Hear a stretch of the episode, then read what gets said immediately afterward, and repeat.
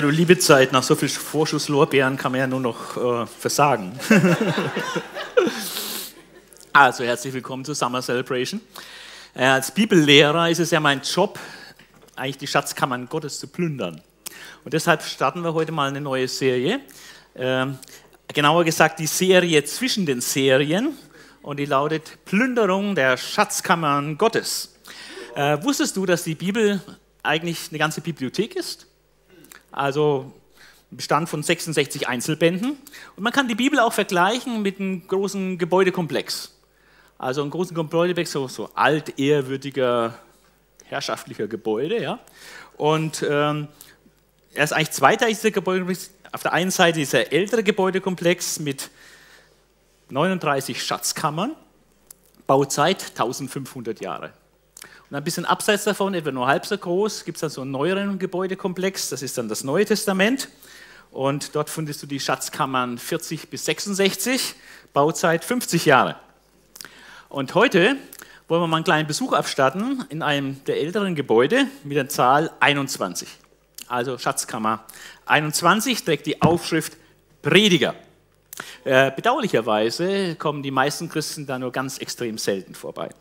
Aber wollen wir da heute mal reingehen? Machen wir es doch. Die Tür geht schon ein bisschen schwer auf, ja. Oh, oh, das riecht aber komisch hier. Ehrlich gesagt, hier stinkt's. Und zwar gewaltig. Pff, nach was riecht es denn ja? Ach ja, das ist, das ist Moder. Moder. Unfassbar. Hier riecht es voll modrig, als ob hier alles so verrottet. Moder, der Geruch der Vergänglichkeit.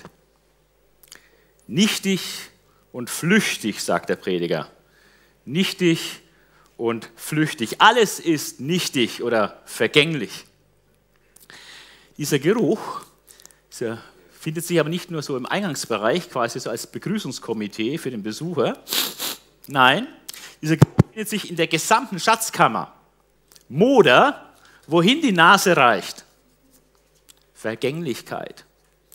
Fast jedes Kapitel hat was dazu zu sagen. Aber das ist noch nicht alles. Da ist noch was. Ich rieche noch etwas. Schweiß. Ja, das ist ekliger, stinkender Schweiß. Schweiß, der Geruch des Abragans und schweißtreibende Mühe. Was bleibt dem Menschen von all seiner Mühe, von seiner Plage unter der Sonne? Auch dieser Geruch ist nicht auf den Eingangsbereich beschränkt. Nein, nein, er durchweht den gesamten vorderen Teil der Schatzkammer, wie andere Bibelstellen uns zeigen. Und dann ist noch etwas. Jetzt wird es ganz übel. Ui. Ein ganz übler Gestank. Irgendwie so, so beißend, schweflig. Das riecht ja voll nach Stinkpumpe. Ein wirklich übler Geruch. Besser gesagt, der Geruch schlimmer Übel. Es gibt ein schlimmes Übel, das ich unter der Sonne sah. Kapitel 5, Vers 12. Aber diese Stinkbomben, die lauern überall in dieser Schatzkammer. An vielen Stellen. Und die haben auch alle einen Namen. Ungerechtigkeit, Unterdrückung, Neid, verlorener Reichtum. Manche dieser Stinkbomben, die haben nicht nur ein Schlagwort, sondern die können nur mit einem ganzen Satz umschrieben werden. Zum Beispiel Kapitel 5, Vers 14 bis 15. Tode können nichts mitnehmen. Du wirst nichts mitnehmen können. Nichts wenn du stirbst. Nichts. Das ist übel. Es geht Gerechten, wie es Gottlose verdienen und Gottlosen, wie es Gerechte verdienen. 8 Vers 14. Ein großes Übel. Das gibt's. Und Gottlose und Gerechte haben das gleiche Schicksal. 9, 2 bis 3. Auch das ist ein großes Übel. Das gleiche Schicksal. Alle müssen sterben und alle werden auch vergessen. Moder, Schweiß, übler Gestank. Vergänglichkeit, Mühe und schlimme Übel. Also ich sage euch, mir reicht's. Ich mache jetzt das, was die meisten Christen auch machen, wenn sie sich mal in diese Schatzkammer verirrt haben. Ich hau ab. Tschüss. Kannst du nicht aushalten. Aber wenn ich dann draußen bin, dann meldet sich die Stimme des Gewissens. Bernhard, Warum bist du wieder raus? Weil es zu stark stinkt. Und warum wird es wohl so übel riechen da? Naja, weil die Kammer schon 3000 Jahre auf dem Buckel hat. Das ist sicher nicht der Grund. Was denn sonst? Naja, vielleicht spiegelt diese Schatzkammer nur den Geruch dieser Welt. Vergänglichkeit, Mühe, schlimme Übel. Ist das nicht der Geruch dieser gefallenen Welt? Schließlich leben wir nicht mehr im Paradies. Naja, könnte was dran sein. Bernhard, du bist bescheuert. Warum? Du machst dich auf zu den Schatzkammern Gottes und kaum weht dir ein Lüftchen entgegen, das dir nicht passt, schon gibst du auf. Naja, aufgeben ist ja eigentlich nicht so meine Art. Hast du eigentlich die Wände gesehen dieser Schatzkammer? Nein. Hast du den Schatz in dieser Kammer gefunden? Nein. Worauf wartest du noch? Geh wieder rein, mach das Licht an und deine Augen auf. Hey Mann, das ist die Schatzkammer Gottes und keine Rumpelkammer. Okay, okay, ich gehe wieder rein. Warum ich bei diesen Diskussionen immer nur den Kürzeren ziehe?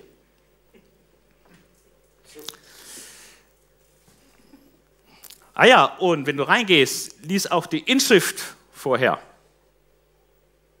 Inschrift? Inschrift? Habe ich glaubt, übersehen. Ah, da ist sie. Inschrift. Der Erbauer dieser Schatzkammer heißt Salomo, Ben David. Er war überaus reich und begabt, überragend klug und erfolgreich. Er war sehr mächtig und weltberühmt wie sein Vater. Er war gottesfürchtig und von Gott besonders geliebt und geschenkt, beschenkt. Er war König über Israel und unübertroffener Richter, dessen weise Urteile heute noch sprichwörtlich sind. Als Universalgelehrter betätigte er sich auch als Pflanzenkundler, Zoologe. Als Lehrer des Volkes dichtete er 3000 Sprüche und schrieb 1500 Lieder. Als Architekt konzipierte er Lustgärten, baute den Tempel und das Waldhaus im Libanon. Bauzeit zusammen 20 Jahre. Er baut auch drei, drei der 66 Schatzkammern Gottes. Er war unternehmerisch tätig als Immobilien- und Großgrundbesitzer, Vieh- und Pferdehalter und besaß eine Handelsflotte. Aufgrund seiner sprichwörtlichen Weisheit war er Anlaufstelle für alle Könige auf Erden. Wahrscheinlich gibt es heute keinen einzigen Menschen auf der Welt, der so vielfältige Begabungen und Berufe vereinigt. Frage an den Besucher. Meinst du, du kannst von ihm was lernen?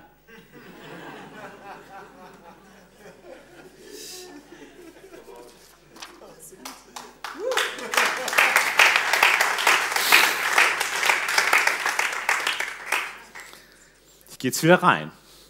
Naja, gut, der Geruch ist immer noch da. Moder, Schweiß, übler Gestank, Vergänglichkeit, Mühe, schlimme Übel. Naja, eigentlich kenne ich diesen Geruch ja. Unsere ganze Welt ist voll davon. Aber jetzt knipse ich mal das Licht an und sehe direkt auf die Wand vor mir.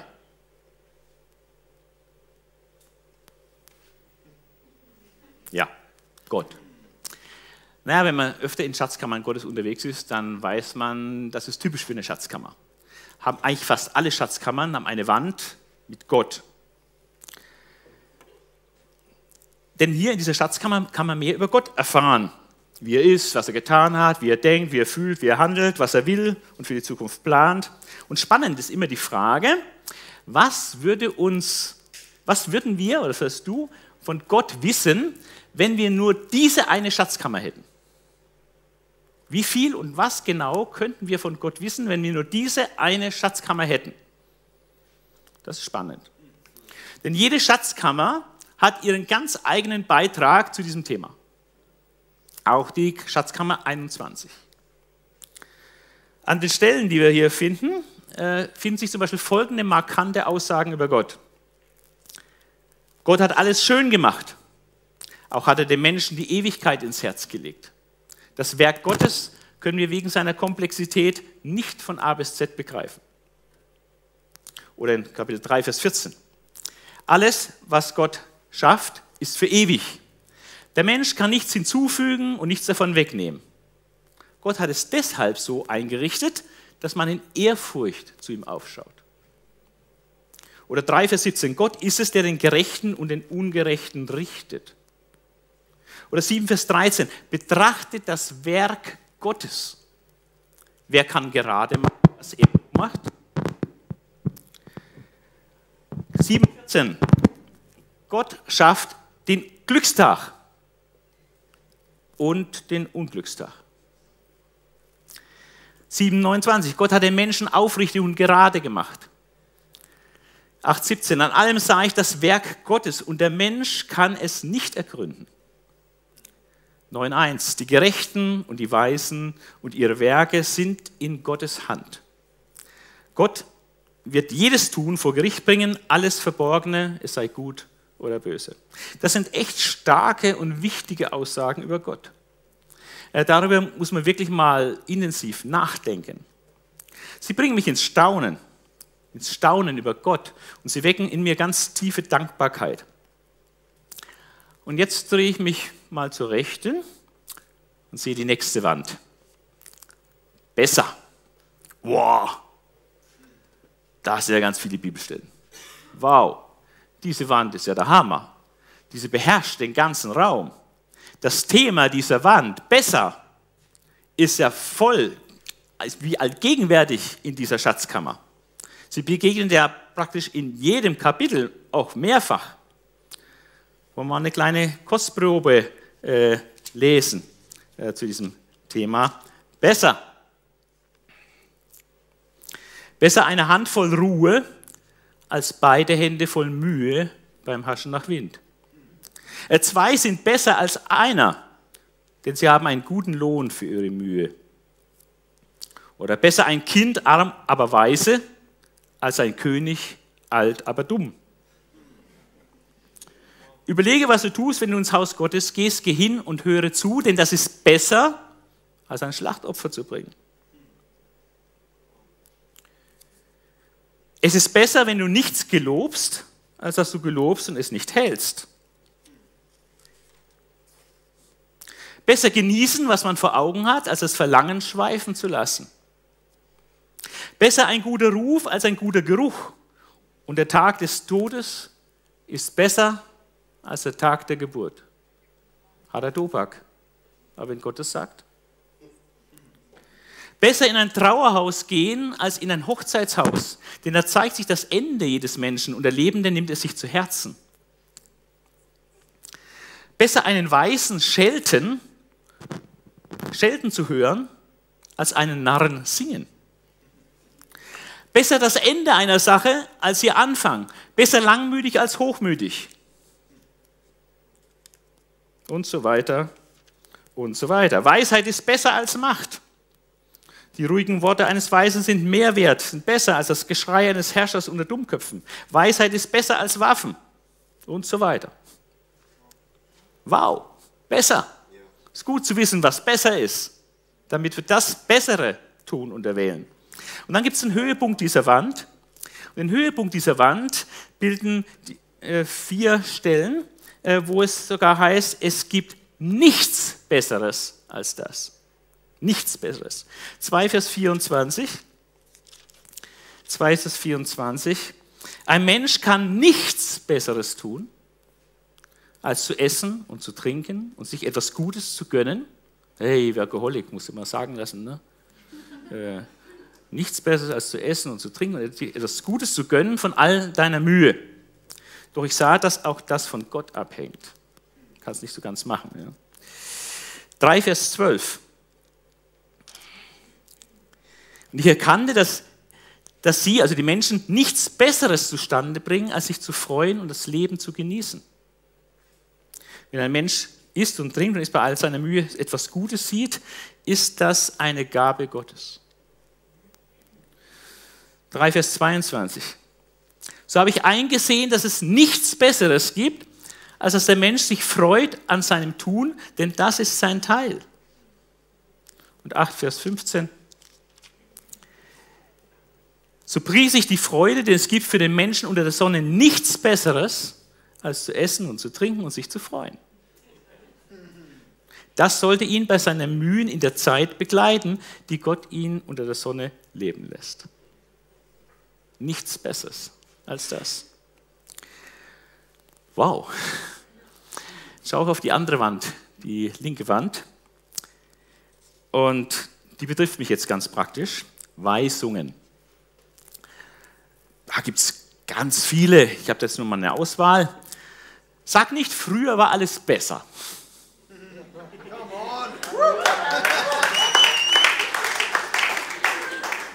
Betrachte das Werk Gottes.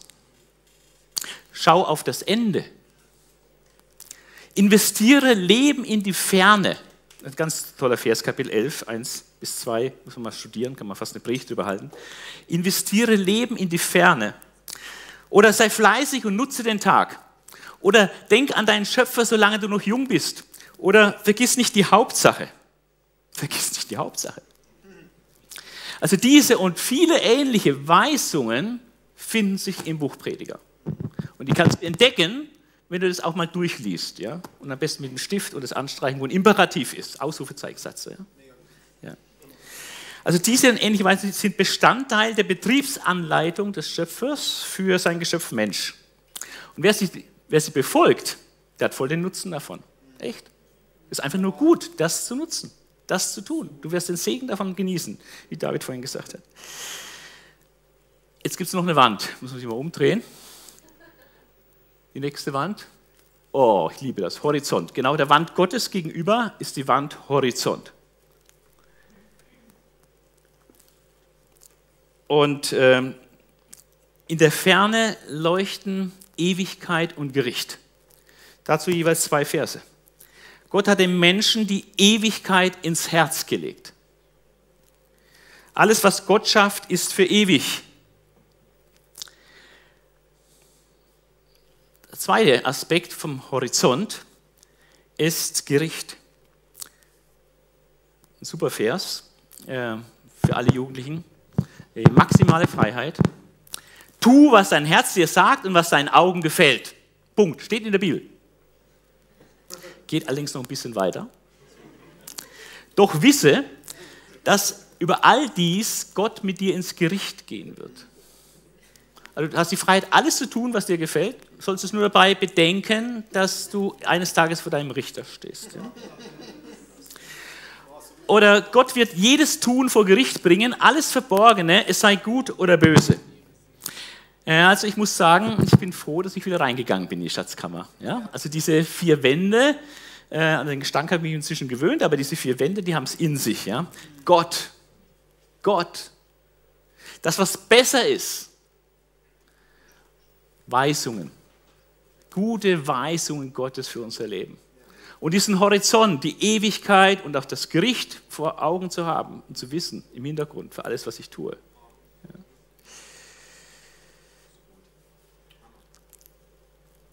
Nun bin ich gespannt, welchen Schatz, welchen Schatz es noch in dieser Schatzkammer gibt. Die Wände bilden ja so den Rahmen.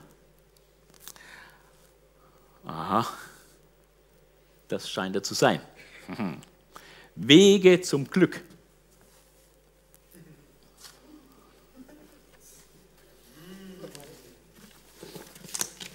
Oh, ein erster, ein erster Rucksack. Weisheit. Weisheit.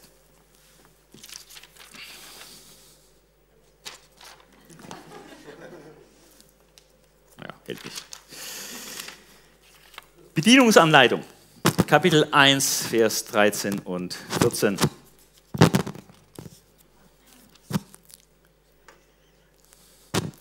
Ich nahm mir vor, sagt Salomo, mit Weisheit alles zu erforschen und zu erkunden, was unter dem Himmel getan wird. Das ist eine leidige Plage. Gott hat es den Menschen überlassen, sich damit abzumühen. Ich betrachtete alles Tun, das unter der Sonne geschieht und fand, es ist alles nichtig und ein Haschen nach Wind.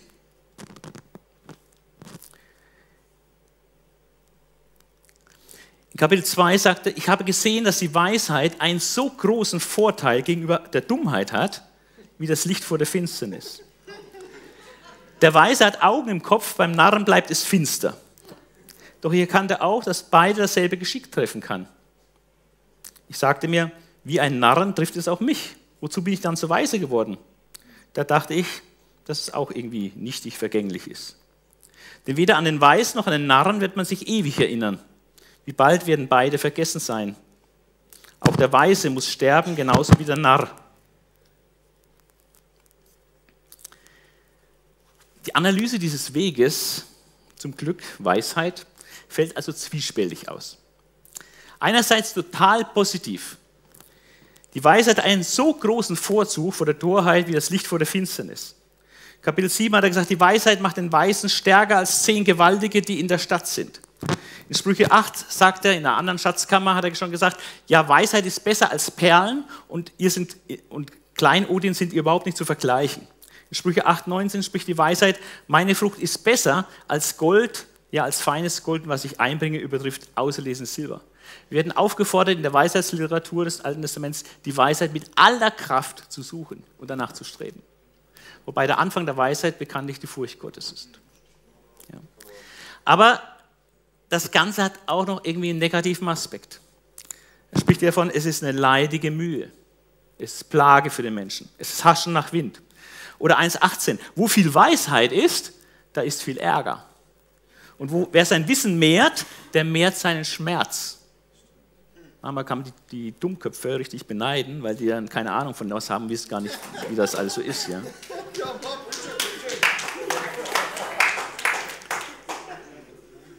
Ich weiß viel mehr Bibelprobleme als ihr. Leide. Diese Analyse führt bei Salomo zu einem Hass auf das Leben und die eigene Arbeit und endet fast in der Verzweiflung. Hinzu kommt die Unergründlichkeit der Werke Gottes, dass auch der Weiseste diese nicht begreift. Das sah ich bezüglich des ganzen Werkes Gottes, dass der Mensch das Werk nicht ergründen kann, welches unter der Sonne getan wird. Wiewohl der Mensch sich Mühe gibt, es zu erforschen, er kann es nicht in der Tiefe, in der letzten Tiefe ergründen und wenn auch der Weise behauptet, er verstehe es, es gibt immer so ein paar, die sagen, sie wissen alles, äh, er versteht es nicht. Ja.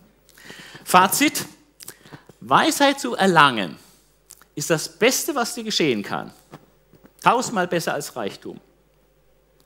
Aber die letzte Erfüllung gibt es nicht. Und das ist die erste Lektion, die wir vom Universalgenie Salomo lernen können. Ah, da gibt es ja noch einen Rucksack. Ah, Freude. Oh ja, das ist was für Lebenskünstler. Freude. Hören wir mal selbst, wie Salomo sich Freude verschaffte. Der war ein Spezialist in Freudebeschaffung. Ich sagte mir, versuch es doch mit der Freude und genieß etwas Gutes. Doch ich sah, auch das ist nichtig ich beschloss, mein Leib mit Wein zu laben, doch sollte die Weisheit in mir die Führung behalten.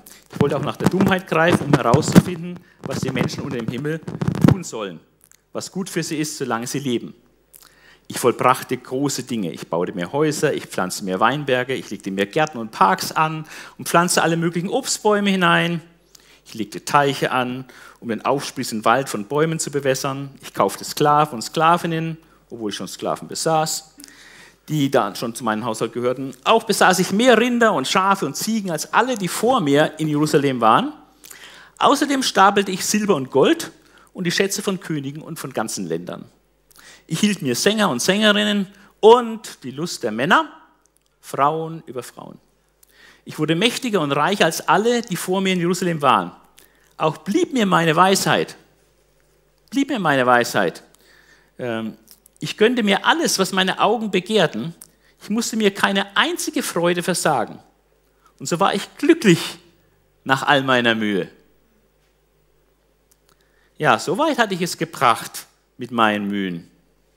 Doch als ich mir alles ansah, was ich getan und erreicht hatte, und die Mühe bedachte, die ich dafür aufgewendet hatte, da war das alles nichtig und ein Haschen nach Wind.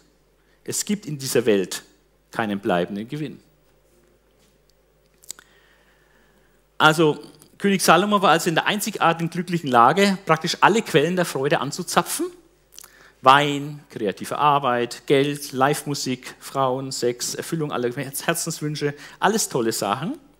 In der heutigen Zeit können wir noch einige weitere Freudenquellen anzapfen, erschließen Urlaubsreisen, moderne Medien, Sport, Hobbys aller Art. Trotzdem fällt Salomos Analyse auch dieses Weges zum Glück wiederum zwiespältig aus. Einerseits voll positiv. Lohn ist, Freude ist Lohn für meine Mühe.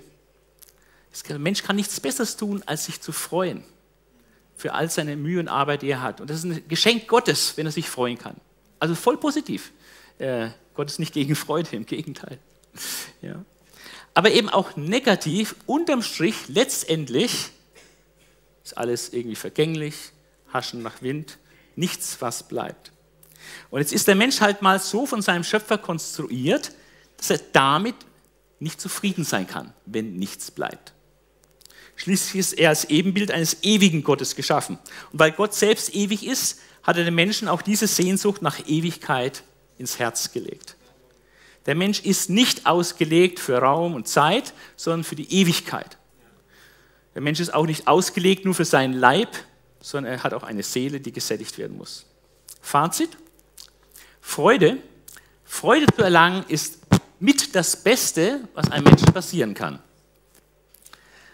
Und es ist auch wirklich ein Geschenk Gottes, wenn du dich wirklich freuen kannst an all dem Guten, was, was dir so zur Verfügung steht und so weiter. Aber letzte Erfüllung gibt auch das nicht. Und das ist die zweite Lektion, die wir vom Universalgenie Salomo lernen können. Nun liegt aber da noch ein Schatz. Oh, das ist ein richtig großer Koffer. Oh. oh hat schon Gewicht, ja? Naja, gut. Kann sich auch ein bisschen leichter machen. Ne? Also, Gesetz. Gesetz. Salomo hat auch einen dritten Weg. Weg zum Glück. Das Gesetz. Es ist der Weg der Gottesfurcht und das Halten der Gebote Gottes. Da kommt man gar nicht so schnell drauf, wenn man ein Buch liest, weil es ist so eher ein bisschen zwischen den Zeilen. Aber am Schluss macht er ein richtiges Highlight draus. Am Schluss des Buches kommt genau das. Da sagt Salomo, lasst uns die Summe aller Lehre hören. Was ist das Endergebnis? Summe aller Lehre. Er sagt, fürchte Gott und halte seine Gebote. Denn das soll jeder Mensch, denn Gott wird jedes Werk ins Gericht bringen, samt allem Verborgenen, es sei gut oder böse. Und dieses Gericht hat definitiv einen doppelten Ausgang. Es gibt zwei Richtungen, wie man aus diesem Gericht rausgehen kann. Und wenn wir genau hinsehen und ehrlich werden, kommt das ganze Dilemma auch dieses Rucksackes hier zum, zum Tragen, zum Vorschein. Ich lese nochmal, fürchte Gott und halte seine Gebote, denn da soll jeder Mensch denn Gott wird jedes Werk ins Gericht bringen, samt allem Verborgenen, es sei gut oder böse. Und gleichzeitig hat Salomo in Kapitel 7, Vers 20 schon gesagt, dass auf Erden kein Mensch ist, kein Mensch, der so gerecht ist, dass er nur Gutes tut, ohne zu sündigen. Somit ist auch keiner da, der in diesem Gericht Gottes, wo alles geprüft wird, so unbeschadet herausgehen kann. Niemand kann als Unschuldiger aus diesem Gericht herausgehen. Und wer kann angesichts dieses unbestechlichen Gerichtes, dass alles, was wir getan haben, in Gedanken, Worten und Werken, dass es ans Licht kommt, das ist sehr beunruhigend. Und somit bleibt auch hier, wie schon beim Weg der Weisheit, beim Weg des Genießens, ein bitterer Beigeschmack. Ja, Gott wird den Gerechten belohnen und den Gottlosen richten. Aber es gibt niemanden, der ausschließlich Gutes tut. Somit fallen wir alle der einen oder anderen Form unter das Gericht dieses Gottes. Das ist die Schatzkammer 21. Irgendwie ein bisschen komisch. Irgendwie unvollendet. Die Schatzkammer schreit geradezu nach Vollendung. Wir haben vier tolle Wände gesehen. Wir haben drei großartige Wege gesehen für unser Leben. Weisheit, Freude, das Gesetz Gottes. Und trotzdem in letzter Konsequenz sind sie nicht ausreichend. Aber Gott ließ sich nach der Errichtung dieser Schatzkammer 21 noch tausend Jahre Zeit. Tausend Jahre. Ehe er diese Vollendung offenbarte. Erst in Schatzkammer 45 finden wir den vollkommenen Weg zum Glück. Dort im Römerbrief gibt es den Rucksack Evangelium. Evangelium der Gnade Gottes durch unseren Herrn Jesus Christus. Und diese Schatzkammer wird die nächste sein, die wir dann mal plündern, wenn ich noch mal darf. Und damit die Menschen diesen Weg der Gnade so richtig schätzen lernen, ließ er sie erst noch tausend Jahre Mangelerfahrung sammeln. Nämlich, dass Weisheit, Freude und Gesetz so unendlich wertvoll diese sind, noch nicht alles sein können, was Gott uns zu bieten hat. Also die Schatzkammer 21 ist ein bisschen sonderbar. Sie ist herrlich und verwirrend zugleich. Ja, da gibt es üble Gerüche, Moder, Schweiß und Gestank, Vergänglichkeit und Mühe, Plage und üble Dinge, die geschehen, aber das gehört, das ist der Geruch unserer Welt. Aber in diesem Geruch dieser Welt gibt es einen sehr stabilisierenden Rahmen, diese vier Wände, Gott, dieses Besser und die Weisungen, denen wir folgen sollen und den Horizont, den wir nie aus den Augen verlieren dürfen. Und auf unserem Lebensweg hat Gott den Menschen tolle Sachen mitgegeben. Drei ganz kostbare Güter. Und es ist tatsächlich das Beste, was man im Alten Testament haben konnte. Gibt nichts Besseres. Weisheit, Freude und das Gesetz Gottes. Aber es ist noch nicht die Vollendung. Dazu braucht es Evangelium. Und wir leben in einer Zeit, wo das nicht nur angekündigt ist, sondern wo es da ist. Und diese Schatzkammer müssen wir unbedingt plündern. Amen.